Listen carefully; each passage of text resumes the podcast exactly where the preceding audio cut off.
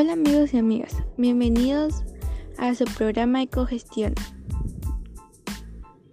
Mi nombre es Isabel Rodríguez.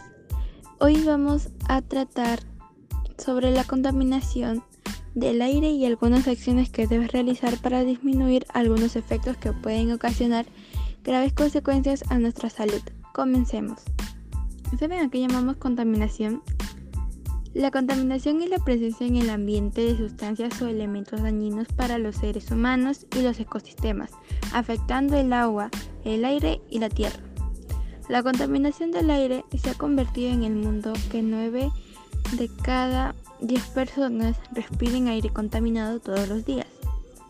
Los contaminantes en el aire pueden penetrar en los sistemas respiratorios dañando los órganos. Una de las cosas principales del aire la quema de combustibles fósiles también contribuyen de manera importante al cambio climático, lo que repercute en la salud de las personas de distintas formas. De este modo, la emisión de gases contaminantes, la producción de desechos, la tala de árboles y la quema de bosques, la explotación de recursos naturales. Son actividades que pueden causar daño al ser humano y gran contaminación ambiental. Ahora les daré consejos para evitar la contaminación ambiental.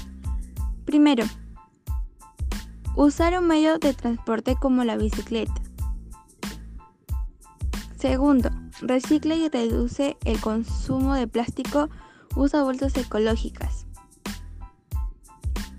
Tercero, elige energía renovable.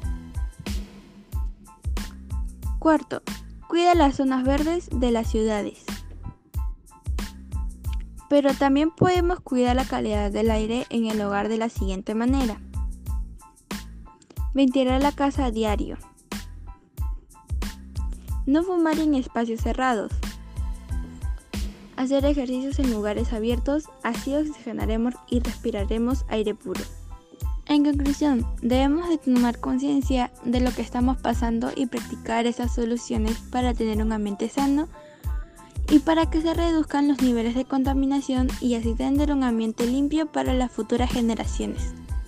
Bueno amigas y amigos, estamos llegando al final del programa y deseándoles que tengan en cuenta estas recomendaciones para cuidar nuestro medio ambiente. La frase de hoy, para vivir bien, cuida tu planeta. Hasta la próxima con Ecogestiona.